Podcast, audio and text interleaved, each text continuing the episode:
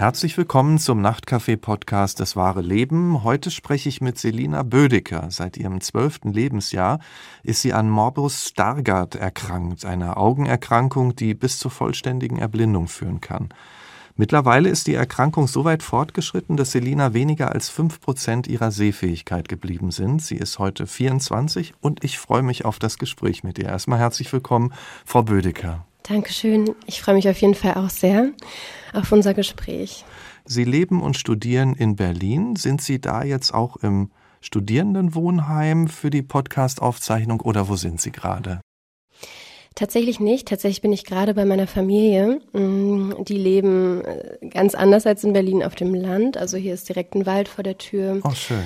Und ja, aufgrund meiner Augenkrankheit kann ich auch nicht so gut mit Technik teilweise umgehen, beziehungsweise ich hatte einfach dann ein sichereres Gefühl, hier die Aufnahme zu machen.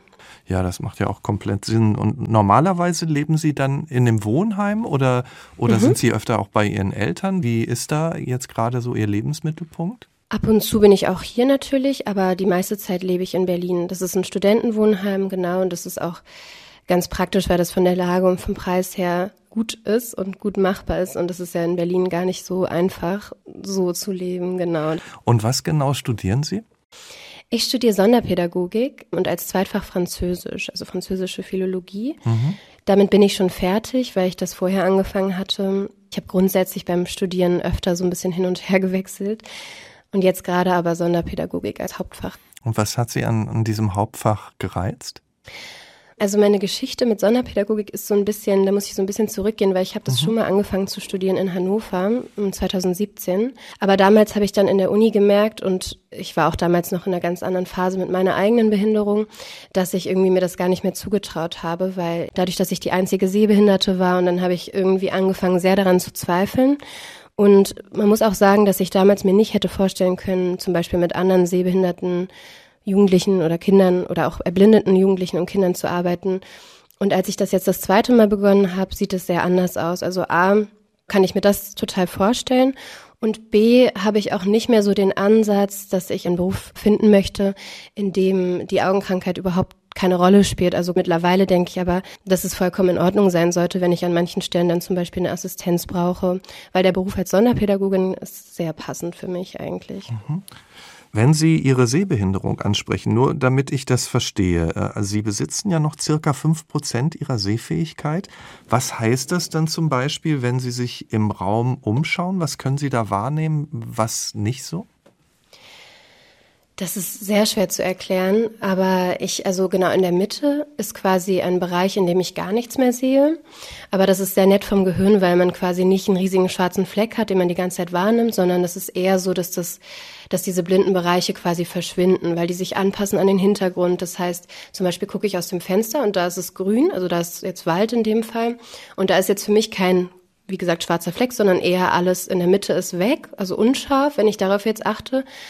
Und das periphere Sehen, also im Außen, ist noch vorhanden, aber da kann man halt nichts scharf erkennen. Das heißt, ich sehe keine Details mehr. Mhm. Wenn ich mich jetzt hier im Zimmer umgucke, sehe ich zum Beispiel eben Farben gut, Kontraste. Das heißt, ich erkenne die dunklen Vorhänge vor der weißen Wand. Aber es hängt jetzt hier beispielsweise ein Bild von meiner Familie. Das weiß ich, dass es da hängt, aber das wäre für mich eigentlich nur so ein Kasten quasi, den ich jetzt nicht zuordnen könnte, wenn ich nicht wüsste, dass das ein Familienfoto ist, genau. Äh, wenn wir nochmal weiter zurückgehen, Sie sind ja in Hamburg, St. Pauli geboren, sind da auch aufgewachsen, so bis Sie fünf Jahre alt waren und dann umgezogen in ein Dorf bei Lüneburg. Mhm. Erzählen Sie mal, also ich möchte Sie auch kennenlernen. Wie war diese Umstellung für Sie? Also als Kind habe ich das, glaube ich, sehr genossen, hier dann in der Natur auch richtig zu leben. Als Kind habe ich sehr viel im Wald hier gespielt und als ich dann eben dann eher ins Teenageralter gekommen bin, glaube ich, war es zwischendurch schon so ein bisschen, also ich habe mich oft sehr beklemmt auch in diesem Dorf gefühlt aus verschiedenen Gründen. Und dann natürlich auch mit fortschreitendem, also als ich dann irgendwann diese Erkrankung bekommen habe, die ja dann auch fortschreitend äh, vorangeschritten ist. Und da habe ich dann zum Beispiel auch gemerkt, dass es halt schon einen Unterschied macht, wenn man jetzt beispielsweise keinen Führerschein machen kann. Ich konnte dann auch irgendwann nicht mehr Fahrrad fahren. Das heißt, dann wurde auch dieses Landleben, sage ich jetzt mal, zu etwas, ja, was mich sehr viel eingeschränkter hat fühlen lassen als jetzt zum Beispiel in Berlin. Und als Kind, wenn Sie sich da noch mal zurückerinnern, was hat Sie da auch gereizt an dem Leben dort? Also haben Sie gerne Sport gemacht? Äh, mhm. Was waren so die Dinge, die Sie auch genossen haben an, an diesem überschaubareren Leben in einem kleineren Umfeld? Also ein ganz großer Bereich. Also natürlich ähm, habe ich sehr vieles hier genossen. Ich habe, ähm, wie gesagt, ganz viel draußen gespielt. Ich bin auch ein Kind gewesen, was sehr viel in so Fantasiewelten war. Plus, ich habe dann im Verein Handball gespielt irgendwann. Ich habe hier Leichtathletik gemacht. Ähm, mein größtes Hobby war als Kind dann irgendwann, also als es dann immer mehr ging, zu lesen zum Beispiel. Mhm. Und das sind ja auch Dinge, die, das hat ja nichts mit Stadt oder Land zu tun. Das ging ja auch total gut hier. Also als Kind habe ich hier nichts vermisst. Und wann haben Sie denn dann festgestellt, dass Sie schlechter sehen? Wann ging das denn los? Ja, ungefähr im Alter von zwölf Jahren. Das ist sehr schwer, weil die Zeit ist für mich nicht mehr so gut greifbar. Aber was ich erinnere, ist, dass ich zum Beispiel, also woran ich es auf jeden Fall am meisten gemerkt habe, waren Zeitschriften nicht Bücher, weil dort ist ja die Schriftgröße oft noch kleiner. Gerade ich habe als ähm, Teenie mir dann irgendwann jede Woche oder ich weiß nicht mehr, jeden Monat die Bravo gekauft. Und da ist es mir sehr aufgefallen, weil da gab es dann eben kleine Felder, die konnte ich gar nicht mehr erkennen plötzlich. Mhm. Und auch so in Comics, Asterix und Obelix und so, dann die Gedanken und Sprechblasen konnte ich irgendwie plötzlich nicht mehr erkennen. Aber damals dachte man dann zunächst natürlich, dass ich einfach eine Brille brauche und dass das sozusagen die Lösung ist. Das heißt, Sie waren dann auch beim Augenarzt wahrscheinlich, ne? Und ja, ja und was hat der dann festgestellt oder die? Das war eine sehr blöde Erfahrung, weil der tatsächlich, ähm, ja, der hat gesagt, ich würde nicht richtig kooperieren zu meiner Mutter Aha. und war sehr gereizt, weil er ihm vielleicht auch einfach nicht zuordnen konnte, warum ich bei der Erkrankung ist es ja nicht irgendwie entweder weitsichtig oder kurzsichtig oder ne, das kann man ja gar nicht so einkategorisieren und ich glaube, der war damit einfach etwas überfordert, aber dadurch hat er mir halt irgendeine Brille verschrieben, die ich dann auch eine Zeit lang hatte, aber die mir nicht viel gebracht hat. Ich weiß auch, dass, dass ich dann in der Schule saß und dann meine Klassenlehrerin zu mir meinte so, jetzt wo Selina eine Brille hat, da kann sie jetzt wieder vorlesen und dann wurde so ein Gedicht an die Wand geworfen mit so einem Projektor und ich konnte davon, also ich habe total stockend gelesen, weil das, das sind so Erinnerungen, dass man irgendwie gemerkt hat, okay, die Brille funktioniert nicht so gut. Und dann kam der Punkt, wo in dem so meine Mutter dachte dann, okay, die Brille muss verstellt werden und wir sind zum Optiker gefahren und da war dann der Zeitpunkt, wo ich nicht mal mehr den größten Buchstaben erkennen konnte an diesem, also da ist ja mal so ein Bildschirm. Mhm. Und dann war, glaube ich, auch so ein bisschen dieser Punkt, wo die Alarmglocken geschlagen haben, sozusagen bei meinen Eltern vor allem. Haben Sie das gemerkt, dass Sie, wenn Sie Alarmglocken sagen, dass die sich dann auch Sorgen gemacht haben? Haben Sie das gespürt damals? Das ist halt interessant, weil diese Phase, das war auch die Phase, in der ich dann in ganz vielen Kliniken war, weil dann werden die Augen die ganze Zeit untersucht und da werden super viele Tests durchgeführt. Und ich erinnere mich an diese Phase kaum. Das ist ganz verschwommen. Das ist eher durch Erzählungen meiner Eltern. Und man muss sagen, die haben sich natürlich totale Sorgen gemacht, weil die erste Vermutung ist dann oft sowas wie Gehirntumor oder so, weil bei Kindern natürlich nicht so plötzlich so viel Sehvermögen mhm. verloren geht. Und die waren, glaube ich, sogar fast erleichtert, als dann diese Diagnose kam. Das ist aber alles bei mir weg. Auch dieser Zeitpunkt, als mir das erzählt wurde, das erinnere ich überhaupt nicht. Also das bleibt so im Ungefähren sozusagen. Sie sagen ja, Ihre Eltern waren fast erleichtert, als Sie dann diese Diagnose bekommen haben. Haben Sie denn für sich so schnell realisiert, was das für Sie bedeutet, dass Sie diese Sehbehinderung haben? Überhaupt nicht. Also ich muss sagen, ich habe glaube ich, sehr viel Zeit gebraucht, wenn nicht sogar immer noch. Also was es wirklich bedeutet mit der Sehbehinderung, das ist ein ewiger Prozess und auch das überhaupt anzunehmen natürlich, sich damit auseinanderzusetzen, das zu integrieren in den Alltag, das hat alles bei mir ewig sich hingezogen. Am Anfang war es mir eher unangenehm, also total, ich war eher ein beschämendes Gefühl. Was war da beschämt? Weil Sie bestimmte Dinge nicht mehr konnten oder was würden Sie sagen, mhm. was hat da diese Scham ausgemacht? Also zum einen war es so, dass ich natürlich plötzlich auffiel in der Schule, dadurch, dass ich mit super vielen Geräten, ich hatte auch so eine Kabeltrommel, eben so einen kleinen Koffer, das waren Geräte, mit denen ich ausgestattet wurde, ist ja auch total sinnvoll. Aber mir war das, ich war auch so eine Art von Teenager, die überhaupt nicht auffallen wollte, die total angepasst war sozusagen. Und das war für mich schon, also allein dieser Teil, obwohl meine Klasse total toll damit umgegangen ist, war mir das unheimlich unangenehm. Mhm. Und auch so meine Hobbys. Ich habe ja Handball gespielt. Das war auch krass, weil dann ging es halt los, dass ich zum Beispiel die andere Mannschaft bitten musste nach einer anderen Ballfarbe, die zum Beispiel sich besser von den Wänden abhebt, weil dann so Kontraste sind bei meiner Sehfähigkeit total wichtig und gut. Und das waren so Sachen, die man mir so unangenehm, was ich jetzt auch heutzutage ganz schlimm finde, dass ich das, also nicht schlimm von mir, sondern mhm. einfach, wie schrecklich das war, dass selbst diese kleinen Situationen für mich so viel Scham eben bedeutet mhm. haben. Ja. Mhm. Ich meine, das hört sich aber so an, Sie, Sie haben ja, die Enge in dem Dorf kam ja dann erst mit den Jahren, aber Sie haben ja gesagt, Sie haben viel Fantasie erlebt mit Ihrer Freundin, ne, sind rausgegangen, äh, mhm. haben Handball gespielt.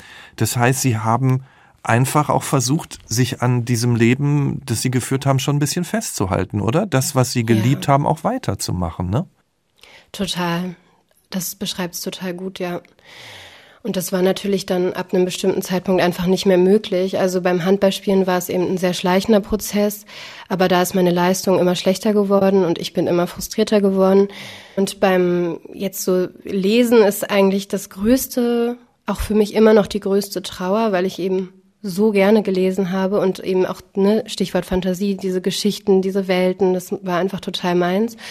Und da erinnere ich mich auch noch dran an die Anfangszeit. Dann habe ich plötzlich angefangen, immer die Seitenzahlen zu überprüfen, wie viel, also auf mein Tempo so zu achten, weil das war ja eben schleichend, also es wurde immer schlechter und am Anfang konnte ich mit so einer Lupenbrille noch lesen und dann irgendwann Lupenstein, dann kommt eine elektronische Lupe, also das ist so ein richtiger Prozess auch bezüglich der Geräte. Und das war auch für mich ganz schlimm, also dass dieser Zugang sich immer weiter versperrt hat zu dieser Welt von Geschichten quasi. Und wenn Sie das so beschreiben, diese, Sie wollten ja nicht auffallen, diese Hilfsmittel mussten Sie ja dann wahrscheinlich auch mit in die Schule nehmen. Ne? War Ihnen das dann auch wieder unangenehm? Genau, da war es mir halt vor allem unangenehm. Ich meine, in meiner Klasse wurden die eigentlich sogar toll aufgenommen. Das ist ja auch so eine Kamera und dann haben sich viele immer so fotografieren lassen. Du konntest dann auch so Kontraste einstellen und die Farben und dann war das total lustig, weil früher war das ja auch noch nicht so ein Ding wie heute mit Handys, dass du halt total viele Effekte hattest mit dieser Kamera. Das heißt, eigentlich fand das meine Klasse sogar cool. Aber mir war einfach alles an diesem Umstand unangenehm. Auch eben dieses ganze Tragen von den Sachen, dass ich immer mit so einer Kabeltrommel rumgelaufen bin. Es war irgendwie alles so, und ich war auch irgendwann so ein bisschen in Anführungsstrichen bekannt an der Schule als die mit der Sehbehinderung. Also manchmal wurde ich auch so angesprochen. Und dadurch, dass ich das aber, glaube ich, einfach als Teil von mir überhaupt noch gar nicht akzeptiert habe und mich damit auch so wie nicht identifizieren konnte, war das für mich halt nicht schön. Und können Sie denn beschreiben, Sie haben das ja gerade auch schon erklärt, wie das dann damals war? Also es wurde einfach immer ein bisschen weniger, ja? Mhm. Und hat sich erst beim Lesen bemerkbar gemacht. Was waren das dann so für Stufen, die Sie wahrgenommen haben? Mm, also ich habe halt anfangs noch sozusagen ganz normale Bücher gelesen und dann mit verschiedenen Geräten das versucht, dann irgendwann unter einem Bildschirmlesegerät, das wird wahrscheinlich den meisten nicht sagen, aber das ist so ein riesen Computerkastending, war das früher zumindest, heutzutage sind die glaube ich auch viel moderner, aber da habe ich dann das Buch drunter gelegt, das wurde quasi abgefilmt und dann habe ich das noch so versucht, was aber auch schon natürlich viel wegnimmt, weil normalerweise lesen ja, du setzt dich in den Sessel oder du setzt dich in den Garten oder das hat ja auch viel mit diesem dieses ortsgebundene quasi durch das Bildschirmlesegerät hat auch schon einen Unterschied gemacht. Irgendwann habe ich dann versucht mit E-Books, weil da kannst du die Größe ja von der Schrift einstellen. Das ging auch noch eine ganze Zeit lang, aber dann genau auch nicht mehr. Und das war dann so ein bisschen in Anführungsstrichen mein Ende des Lesens. Dann bin ich sehr viel auf Hörbücher umgestiegen.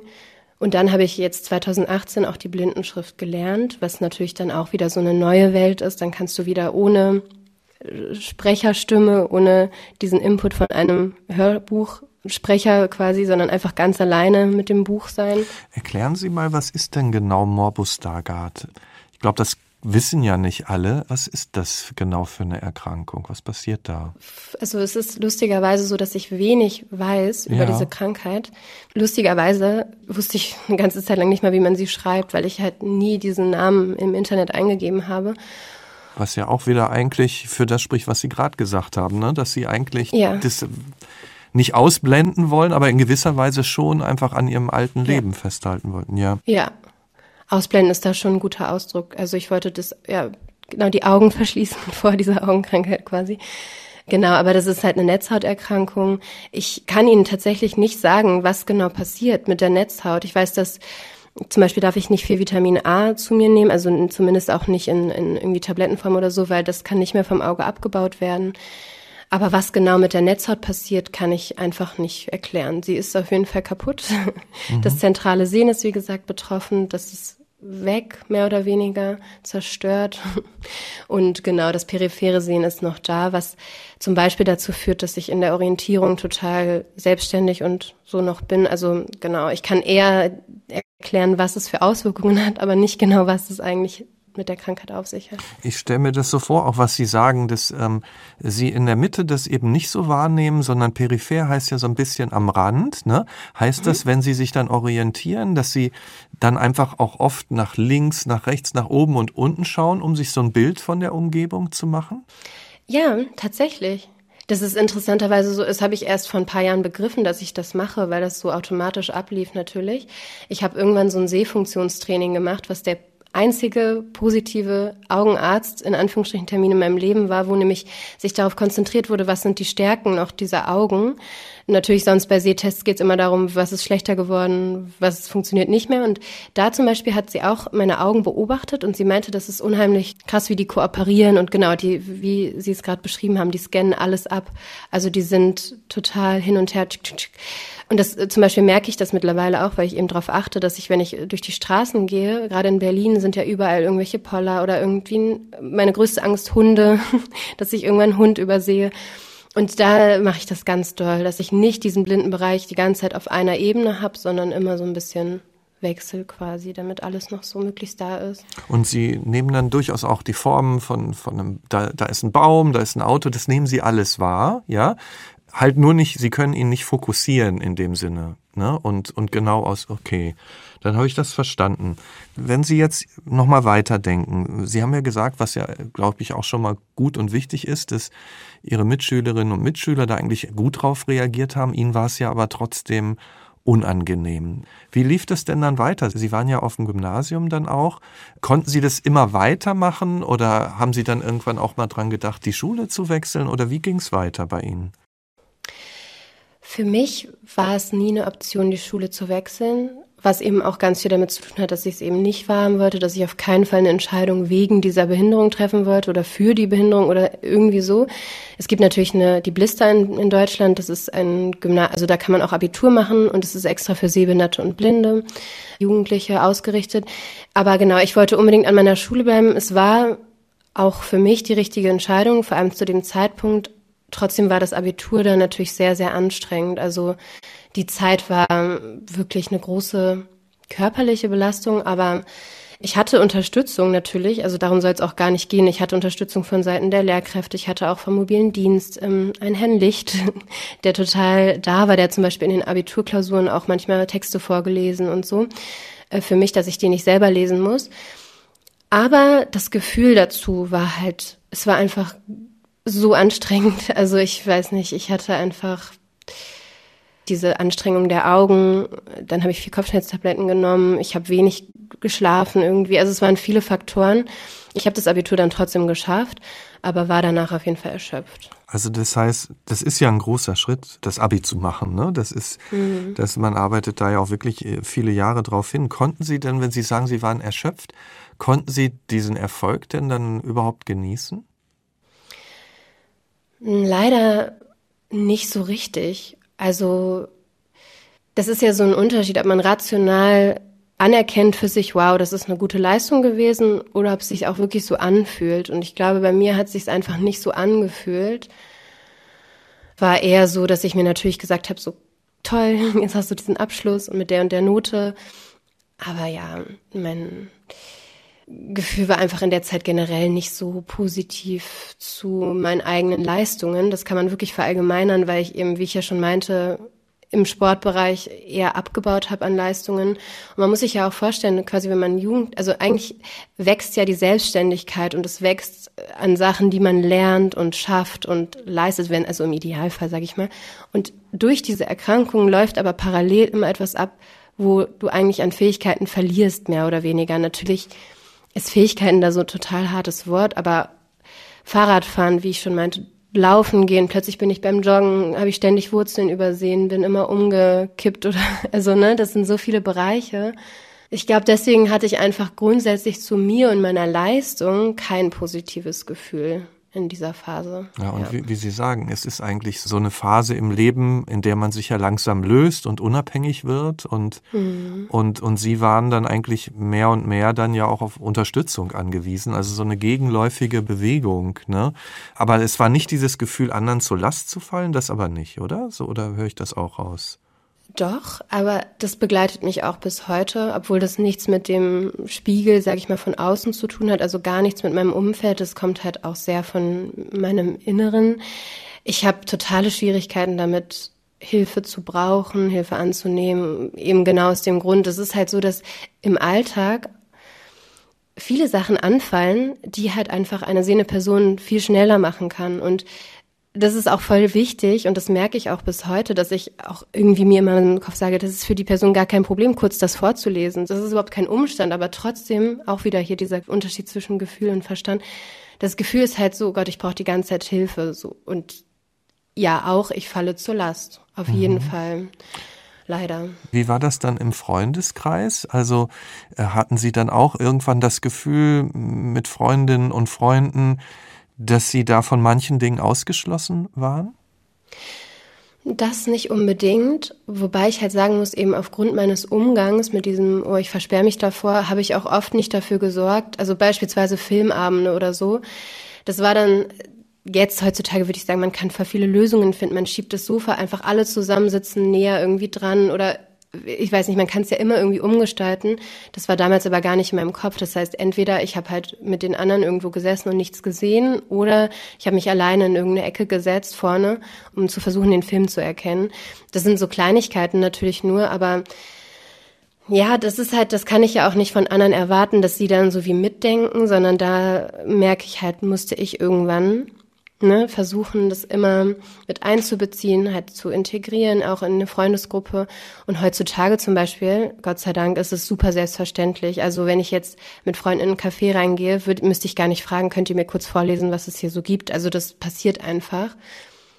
So, genau, das hat wie so ein, wie so ein Raum bekommen, dass es einfach da ist und Teil von mir und damit ja auch Teil von meiner Freundesgruppe dann, genau. Und, und wenn ich mir die damalige Zeit aber vorstelle, ich weiß nicht, wie das weitergelaufen ist mit dem Handballspielen, aber ich stelle mir das dann irgendwann auch trotz bunter Bälle schwierig vor, oder ist der dann auch nur noch Stress? Ja, genau. Und wenn Sie immer den Maßstab angelegt haben, was ich eigentlich können will, was die anderen machen, haben Sie dann irgendwann so eine Minusliste quasi geführt und immer wieder notiert, was nicht mehr geht?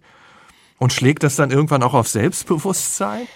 Auf jeden Fall. Also Natürlich habe ich keine echte Minusliste geführt, aber so, ja, das Ding ist, ich habe halt innerlich, man kann halt so einen Fokus haben, ne? Und das kann ich auch heute, wenn ich jetzt schlechte Tage habe, kann ich einen Fokus haben, in dem ich nur sehe, was ich nicht mehr kann und was andere können und was ich verloren habe, worin andere besser sind. Also das funktioniert total schnell und einfach und man findet 100 Punkte eigentlich.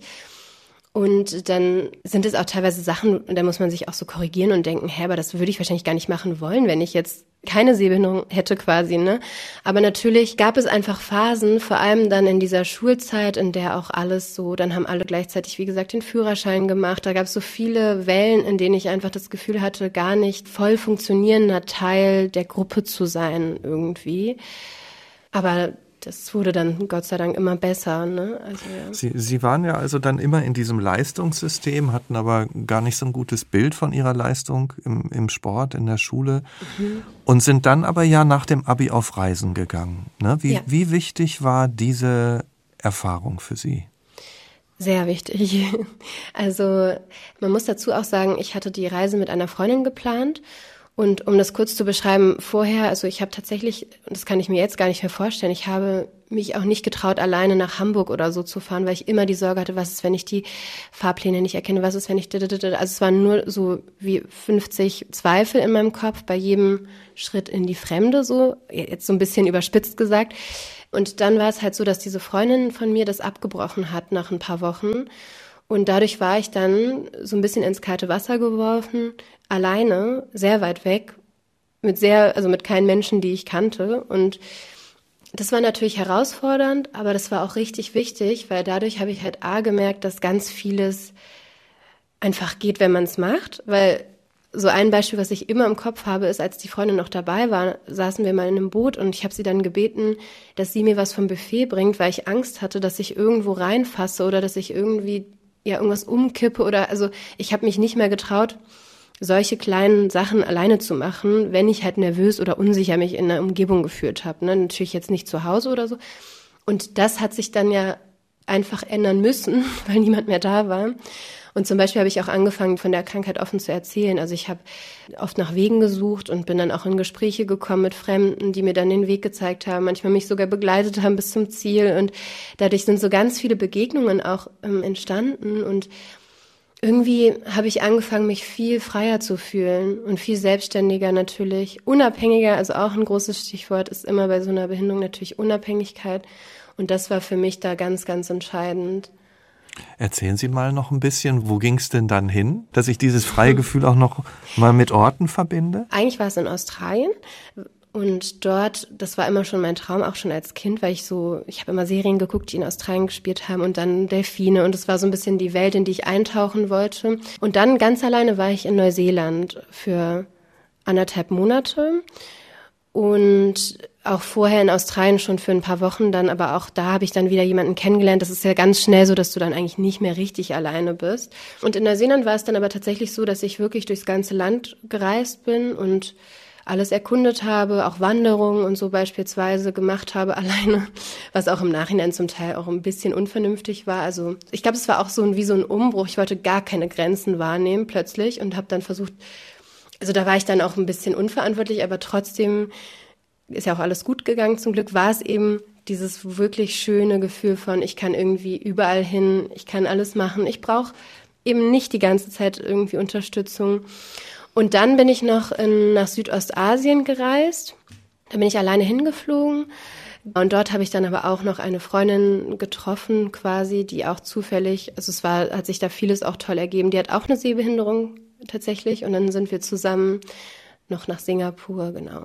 Vietnam. Ich habe dann bin dann relativ doll krank geworden und so, aber es war auf jeden Fall insgesamt trotzdem eine richtig tolle Reise. Ja. Also so hört sich das auch an und und Leute anzusprechen, ne? nicht mehr alles zu tun, damit es niemandem auffällt, sondern offen damit umzugehen. Das hört sich irgendwie nach Durchbruch an, oder? Ja, total. War das so in Ihrem Empfinden, ja, dass es wie eine neue Zeit war, irgendwie neue Möglichkeiten plötzlich auch da waren? Also meine Selbstwahrnehmung hat sich total verändert in dieser Zeit. Was allerdings sich nicht so richtig verändert hat, und das habe ich auch schon angedeutet, ist so dieses, ich äh, Platz ein in meinen Alltag mit dieser Behinderung. Und das war eben auch so dadurch, dass ich nach dieser Reise ein freiwilliges soziales Jahr gemacht habe in Berlin, in dem es auch überhaupt nicht um die Sehbehinderung ging. Also da habe ich dann mich ganz viel auf die Jugendlichen konzentriert, mit denen ich gearbeitet habe. Und es war überhaupt mhm. gar kein Thema eigentlich, weil das war auch total schön letztendlich. Ich habe dann auch Deutschunterricht gegeben. Ich habe immer irgendwelche Lösungen gefunden. Aber die Krankheit musste trotzdem gar nicht präsent sein in dieser Zeit. Und das ist natürlich tückisch, gerade eben mit dem Hintergrund, wie die Jahre davor auch waren. Und als ich dann eben angefangen habe zu studieren, was ich vorhin schon erwähnt hatte, in Hannover, da ist es dann nochmal so richtig zusammengebrochen. Also auf dieser Ebene der Akzeptanz. Es war eher so, okay, ich bin doch frei und ich kann doch sein, wer ich möchte. Aber was dann halt, es ist so ein bisschen sehr umgeschlagen in dieses, die, die Krankheit muss gar nicht die müssen gar nicht da sein.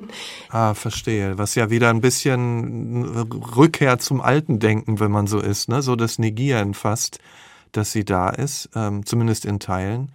Ähm, ja, ähm, was, was haben Sie denn dann versucht, um aus dem Loch dann wieder rauszukommen?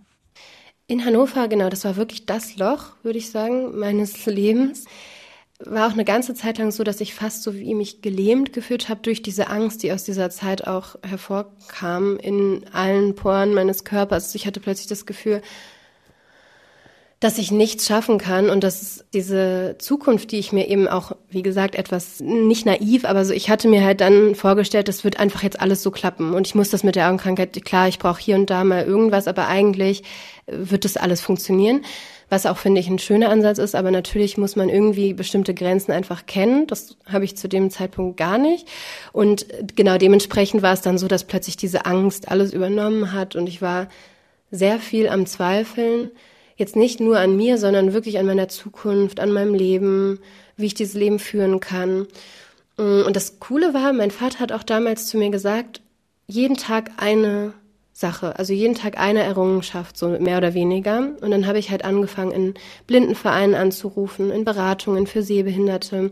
Ich habe mir dann tatsächlich das erste Mal überlegt, die Blindenschrift zu lernen. Das war für mich vorher überhaupt, also es war wie wenn mich das Leute gefragt haben, war ich so, hä, wieso, ich bin doch gar nicht blind, also warum sollte ich die Blindenschrift lernen? Das war wie außer Frage. Und plötzlich dachte ich so, okay, ich brauche einfach neue Wege, ich brauche neue Methoden. Und dann habe ich mir so eine ja, so einen Platz quasi gesucht in Berlin. Dort haben dann viele von meinen Freunden gelebt. Und dort habe ich dann eine blindentechnische Grundausbildung gemacht. Das heißt, du lernst die Blindenschrift, Kurz- und Vollschrift und dann machst du noch so technische Geschichten. Es gibt auch so ein bisschen lebenspraktische Stunden quasi auch. Unterricht war das richtig. Und das war dann auch so sehr entscheidend, dieser Schritt natürlich, in Richtung Akzeptanz. Weil Sie es dadurch dann mehr angenommen haben? Mm, ja, zumindest habe ich mich selbst damit ja. auseinandersetzen müssen. Also es war wie so eine, es ist ja auch eine totale Konfrontation, weil das habe ich vorher auch sehr gemieden. Ich hatte wenig Kontakt zu zum Beispiel blinden Menschen. Das war für mich ganz unangenehm. Also es klingt total schlimm, aber es war wie so ein unbehagliches Gefühl, weil es eben mit so einer Angst verbunden war, eventuell eines Tages auch zu erblinden, dass ich die auch total gemieden habe. Selbst wenn ich jemanden auf der Straße, also es war für mich so richtig so, oh Gott, da will ich nicht hingucken. Und das war dann natürlich anders. Dort waren viele blinde, andere Teilnehmer. Auch die Lehrer waren teilweise, LehrerInnen waren teilweise blind. Das heißt, das war für mich auch nicht so einfach, gerade auch weil zum Teil es ging sehr viel um Probleme, es ging sehr viel um die Defizite und es war für mich so ein bisschen schwierig, obwohl ich sagen muss, dass ich auch dort eben gemerkt habe, was mein, also ich konnte mich dadurch auch zum Teil ein bisschen abgrenzen und merken, was ich für einen Lebensweg oder auch so eine Lebenseinstellung gerne haben möchte mit der Behinderung. In welche Richtung geht es? Also für mich ist es so, ich möchte, und das ist immer noch mein, mein Weg gerade, dass eben diese Behinderung den Platz bekommt in mir und in meinem Leben, eben die, diese Behinderung auch braucht und dass sie so wie so ein Teil von mir ist, den ich nicht mehr angucke, die ganze Zeit mit Strenge oder Frust oder Traurigkeit. Ne, das passiert natürlich auch, das ist überhaupt keine Frage, aber eben auch mit Nachsicht und Verständnis und sowas, ja, so wie liebevollem so ein bisschen. Aber das ist eben auch nicht alles bestimmt. Also ich habe immer so die Metapher im Kopf. Früher war die Behinderung bei mir so im Kofferraum geknebelt, so ein bisschen.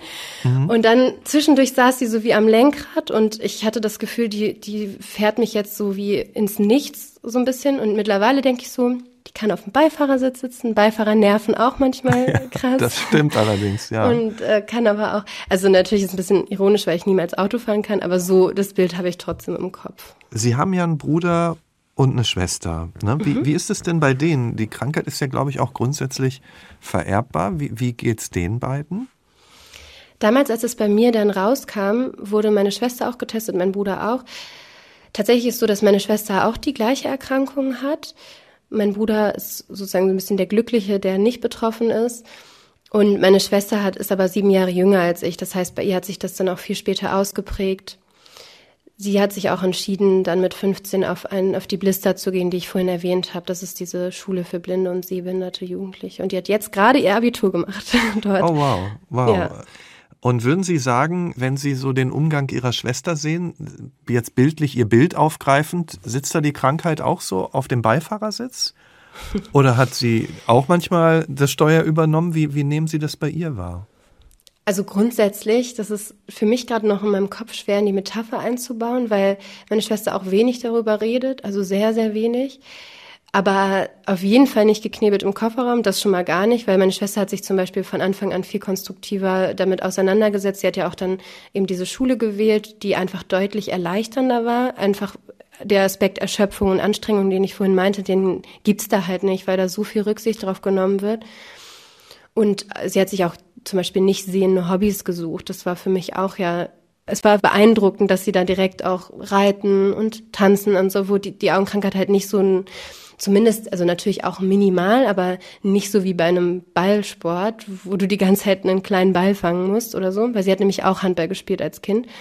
Also ich würde sagen, auch dadurch, dass sie natürlich mit dem Umfeld jetzt war, mit ganz vielen anderen sehbehinderten Jugendlichen, also sie setzt sich damit deutlich mehr auseinander, einfach schon in ihrem Alltag.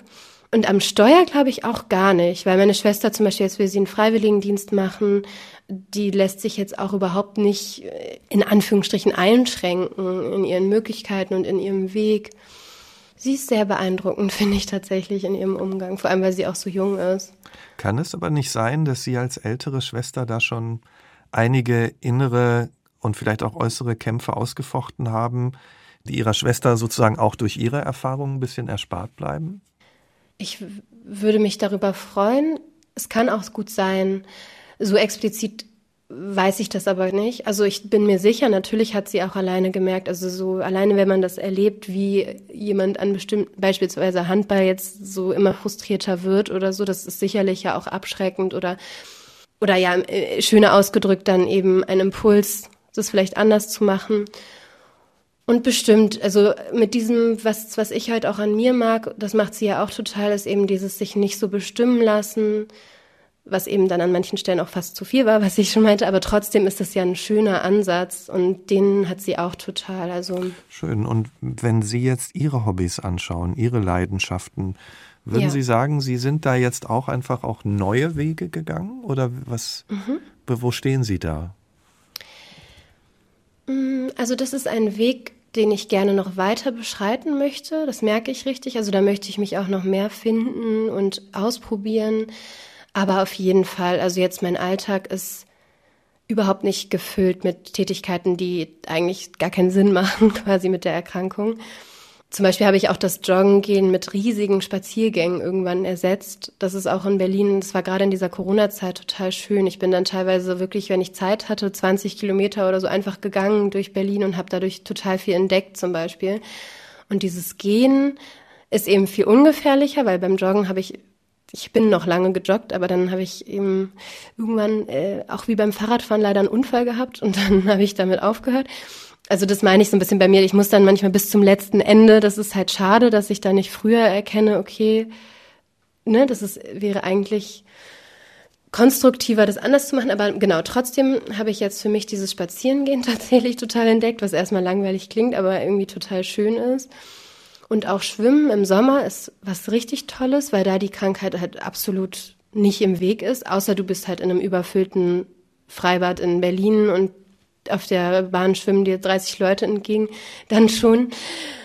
Aber ansonsten ist das zum Beispiel total schön. Und auch ähm, momentan mache ich auch mit einer Freundin zusammen viel so Krafttraining und so, wo dann natürlich die Krankheit auch gar nicht.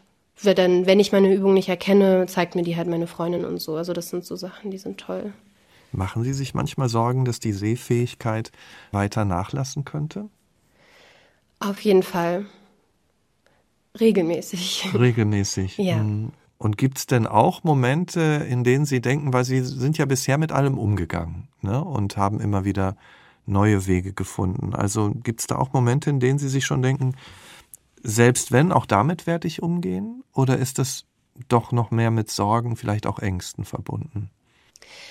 Es gibt definitiv diese Momente der Zuversicht, würde ich jetzt mal sagen, und das so wie so ein Urvertrauen genau in mich und in Umgangsweisen, die ich dann finden werde.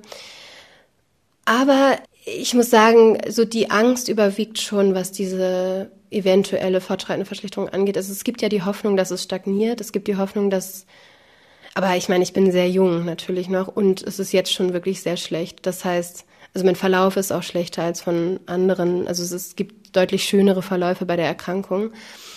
Das heißt, es ist schon eine reale Angst irgendwie, aber natürlich versuche ich, diese Zuversicht zu etablieren. Also ich habe auch so bestimmte Wege gefunden mittlerweile, dass ich mir die dann irgendwie geben kann, so ein bisschen. Aber es gibt natürlich trotzdem Tage, an denen ich einfach so krass traurig bin und auch so krass Angst habe dann vor dem, was kommt, vielleicht, ja. Nehmen wir mal den zuversichtlichen Anteil ne? und äh, mhm. äh, überlegen mal, was sie ausfüllen würde, äh, jetzt auch in Zukunft. Äh, das überlegen wir ja alle immer wieder neu, mhm. ähm, weil wir ja immer wieder auch neu entscheiden, was die nächsten Schritte im Leben sind. Wenn Sie so dran denken, was Sie beruflich ausfüllen könnte, in welche Richtung tendieren Sie da? Also total in die Richtung eben mit sehbehinderten und blinden Jugendlichen zu arbeiten. Das ist ja auch ein Bereich der Sonderpädagogik. Also da gibt es natürlich verschiedene Förderschwerpunkte, aber und ich kann mir auch andere vorstellen, aber das zum Beispiel, ich mache jetzt ein Praktikum an der Blindenschule auch im September und probiere das das erste Mal aus, da so wie in Anführungsstrichen zu arbeiten. Also für mich wäre das eine große Freude, wenn ich vielleicht andere eben bestärken kann, eben auch aus dem Grund heraus, dass ich selbst ja diese, also ein ähnliches Schicksal teile und eben auch verschiedenste Phasen mit dieser Krankheit hatte und das Gefühl habe, ich habe da schon auch viel, viele Gedanken, viele Erfahrungen, viele Gefühle zu, ne, das, ja. Sie haben ja auch einen eigenen YouTube-Kanal, ne, auf dem Sie Ihre Krankheit thematisieren. Ja. Es ist ja auch ein Riesenschritt, wenn Sie sich überlegen, wo Sie herkommen, ne? dass es niemandem auffallen sollte. Und jetzt äh, ist, das, ist das auch, wie wichtig ist Ihnen das? als Teil des Ganzen? Tatsächlich genau das, was Sie gerade sagen, ist halt total spannend, weil das finde ich eigentlich selber am krassesten. Wenn mir das jemand vor zehn Jahren erzählt hätte, ich weiß, auch dass ich, ich war jetzt ja sogar einmal im Fernsehen richtig, was auch für mich total krass ist eigentlich, aber das hätte ich mir niemals ausgemalt, also wirklich nicht. Das ist, glaube ich, einfach Teil dieses Prozesses der Auseinandersetzung und eben auch dieses ja, Zeigens, also dass es eben nicht mehr unbemerkt sein muss. Das ist auch so spannend, weil das beobachte ich, habe ich wirklich bis vor wirklich kurzem, kann man sagen, in der Uni noch total beobachtet, dass ich eigentlich immer gemerkt habe, oh, ich will keine Schwierigkeit machen. Ich will eigentlich, dass die Krankheit gar nicht als bewussten Gedanken, aber ich möchte, dass sie eigentlich nicht viel Bemerkung bekommt, sozusagen. Und das ist jetzt, also ich merke richtig, dass ich mich daraus so wie befreien möchte. Das ist immer noch überhaupt nicht geschafft, in Anführungsstrichen. Das ist, glaube ich, immer ein Weg, eine Himmelsrichtung quasi. Aber es ist halt auf jeden Fall mein Wunsch. Das merke ich total. Und das spielt natürlich dann auch mit rein bei der Entscheidung, diese Videos zu machen. Holen Sie sich da auch Hilfe? Also therapeutische Hilfe, psychologische Hilfe, einfach weil manchmal das nun mal auch eine Hilfe ja sein kann, zu erkennen, warum will ich denn da eigentlich nicht auffallen? Warum gehe ich denn diesen Weg? Ähm, versuchen Sie das für sich zu ergründen oder nehmen Sie auch Hilfe in Anspruch? Also tatsächlich hat mir da Corona sehr geholfen, weil ja. 2020 ging das ja los und ich hatte sehr viel Zeit. Und ich habe ein Videotagebuch angefangen zu führen. Also ich habe quasi meine eigene Stimme permanent aufgenommen ähm, und habe meine Gedanken quasi mit mir selbst geteilt. Ich habe früher Tagebuch geschrieben, dann konnte ich meine Handschrift auch nicht mehr erkennen und so. Es war auch wieder so ein so immer weiter verschwindend so ein bisschen. Und dann habe ich einfach gedacht, okay, ich kann das auch aufsprechen und habe mich dann auch teilweise gefilmt, aber das war jetzt gar nicht relevant. Vor allem ging es um dieses darüber sprechen.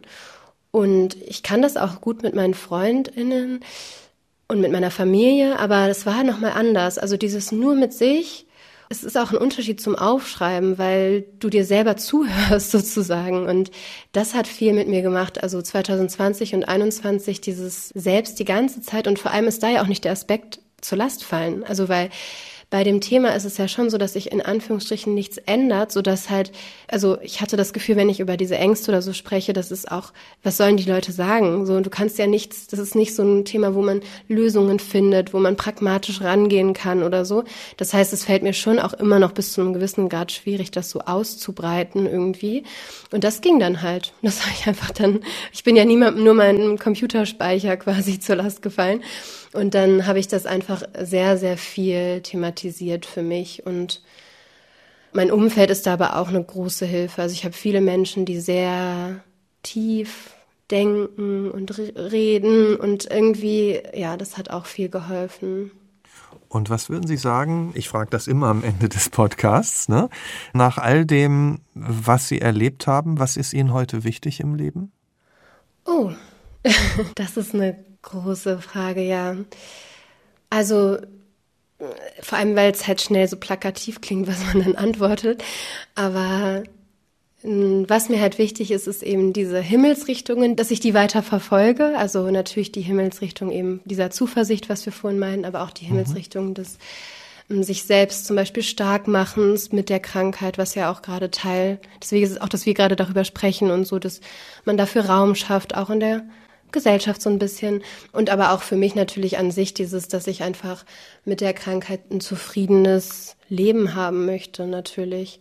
Und dass ich irgendwie mir selber auch so, das ist auch ganz groß, dieses sich gönnen, Erfahrungen zu haben und auch Dinge zu tun, die einen eben nicht fühlen lassen wie eine ja behinderte, eingeschränkte Person und zwar jetzt gar nicht so, also einfach sich an Orte zu begeben in die Natur, dass eine Sehbehinderung völlig irrelevant, zum Beispiel wenn man in einem Wald ist oder so oder am Wasser. Also dass man sich einfach gönnt, nicht die ganze Zeit zu kämpfen, irgendwie auch gegen die eigenen Ressourcen, also ne, das sind so ganz viele Bereiche, aber deswegen, ich kann die Frage, glaube ich, einfach nicht kurz und knapp beantworten. Das ist auch wahrscheinlich, weil eben noch vieles gerade so mitten im Laufen ist und auch in der Transformation so ein bisschen und ja. Manchmal ist ja auch viel wichtig und ich wünsche Ihnen auf jeden Fall ganz viele solcher Orte und dass es ja Danke. mit dieser Himmelsrichtung Zuversicht auch weitergeht und kann von mir aus auf jeden Fall sagen, dass es eine sehr spannende Erfahrung war, sich mit Ihnen zu unterhalten. Vielen Dank. Dankeschön. Danke auch. Und vielen Dank auch an Sie fürs Zuhören. Wenn Ihnen dieser Podcast gefällt, dann scheuen Sie sich nicht, abonnieren Sie ihn gerne und empfehlen Sie ihn auch gerne weiter. Ich hoffe, wir hören uns bald wieder hier im Nachtcafé Podcast Das wahre Leben. Ich bin Michael Steinbrecher. Bis bald, wir hören uns.